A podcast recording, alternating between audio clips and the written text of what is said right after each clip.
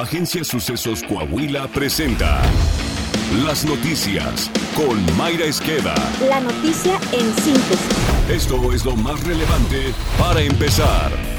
El presidente López Obrador confirmó que los trabajos de rescate de los 10 mineros que quedaron atrapados en la mina El Pinabete, en Sabinas, Coahuila, están detenidos por cambio del contratista que realiza las labores. Ante la falta de información respecto a esta situación, el mandatario federal dijo que solicitará un informe a la titular de la Secretaría del Trabajo y Previsión Social a fin de conocer la situación y que sin demora se reactiven los trabajos. Acabo de hablar con la Secretaría del Trabajo y ya se está trabajando en los tajos y está trabajando la Comisión Federal de Electricidad. Voy de todas maneras a pedir el informe hoy de cómo van, porque este informe lo tengo de hace como 10 días y si hay demoras de inmediato vamos a, a reactivar todo.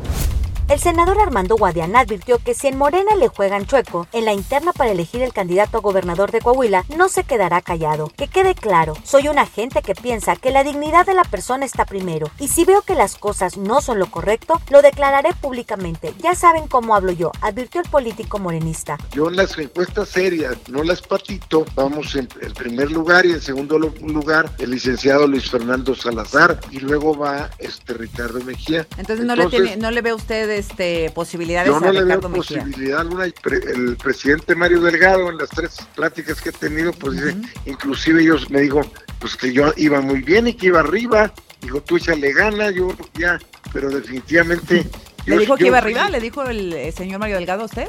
Sí, yo iba arriba. Ah, bueno. Definitivamente su secretario empezó tarde, apenas en marzo llegó ahí a hacer pues medio pre-campaña, que, tampoco es que es, de acuerdo a la ley electoral de, la ley electoral de Coahuila, es un acto anticipado de campaña, pues está mal, ¿verdad? Está, sancionado por la ley, pero pues tiene de marzo para acá y nosotros estamos trabajando desde 2011 en diferentes temas, pues el arraigo no se logra de la noche a la mañana. Para poder tener preferencia, primero tenemos que tener arraigo. Y el arraigo, yo estoy arriba de todos, no pueden decir que no. El Senado aprobó por unanimidad reformas al Código Penal Federal para que se castigue con hasta 22 años de prisión a quien cause lesiones a alguna persona con agente o sustancia corrosiva, cáustica, irritante, tóxico, inflamable, álcalis, ácidos y similares. Las modificaciones del artículo 85 incluyen una multa de 300 a 700 veces el valor diario de la unidad de medida y actualización, es decir, de 28.866 a 67.354 pesos. Además, señala que se impondrá de 7 a 13 años de prisión a quien por sí o por interpósita persona cause a otro lesiones, usando para ello cualquier tipo de agente o sustancia corrosiva, incluyendo la que necesiten de otro agente para reaccionar, provocando en la víctima un daño o enfermedad incurable. Y en más de la actividad del Senado de la República, se aprobó el dictamen que eleva el periodo de vacaciones de los trabajadores. En el caso del primer año pasando de 6 a 12 días, los senadores explicaron que con esta reforma se duplicarán las vacaciones pagadas de los empleados, pues el periodo aumentará dos días por cada año laborado hasta llegar a un máximo de 20. A partir del sexto año se elevará en dos días por cada cinco años trabajados, en lo que concierne al rubro de las vacaciones. La Ley Federal del Trabajo no había sido reformada desde abril de 1990 en materia de vacaciones. El dictamen fue turnado a la Cámara de Diputados. En México, el 40% de jóvenes señala que no ha podido conseguir empleo porque hay pocas oportunidades laborales, de acuerdo con una encuesta realizada a nivel nacional por Grupo ADECO entre jóvenes de 18 a 30 años de edad. Asimismo, el 26% considera que no ha podido conseguir empleo porque los sueldos son bajos, mientras que el 18% y 15% aseguran que es debido a que no cuentan con la experiencia laboral necesaria y a que las condiciones laborales no son de su agrado en cuanto a horarios, ubicación y beneficios. La investigación publicada por el Universal también mostró que 43% de los jóvenes que están en búsqueda de empleo lo perdió a causa de la pandemia. De ese porcentaje, 40% no ha conseguido empleo desde que inició la emergencia sanitaria y 15% tardó más de seis meses en encontrar uno.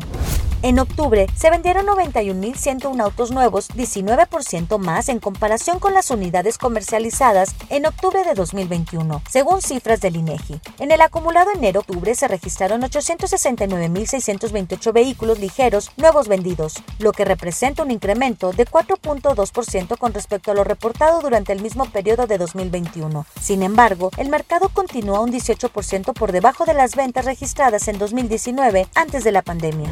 Coahuila. El gobernador Miguel Ángel Riquelme Solís entregó de manera oficial las instalaciones de la Escuela Secundaria General 24 en Saltillo, en ceremonia en la que a esta institución se le impuso el nombre de profesor Higinio González Calderón. En la construcción y equipamiento de esta escuela se invirtieron alrededor de 10 millones de pesos y está ubicada en la colonia Nuevo Mirasierra, tercer sector. Su trabajo, su liderazgo, él inicia el retorno a las aulas en modo presencial. Le dio forma y dirección a lo más complejo que tenía mi gobierno. Estamos bien orgullosos de su trayectoria hacia el interior del partido, de los distintos cargos que él tuvo. Siempre dejó una gran huella imborrable. Fue un gran amigo. Además de funcionario público, un profesional. Y nos deja muchas lecciones de esfuerzo, de amor a la vida, una lucha ejemplar contra el enemigo invisible.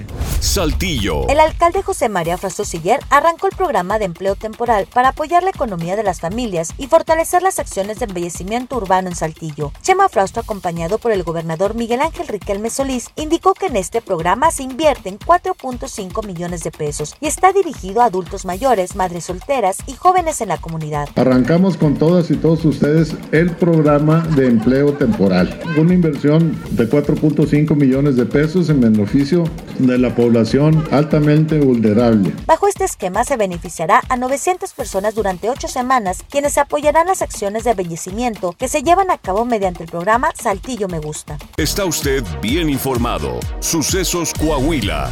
Síguenos en Spotify, Amazon Music, Apple Podcast, Google Podcast, YouTube, Facebook, Twitter e Instagram.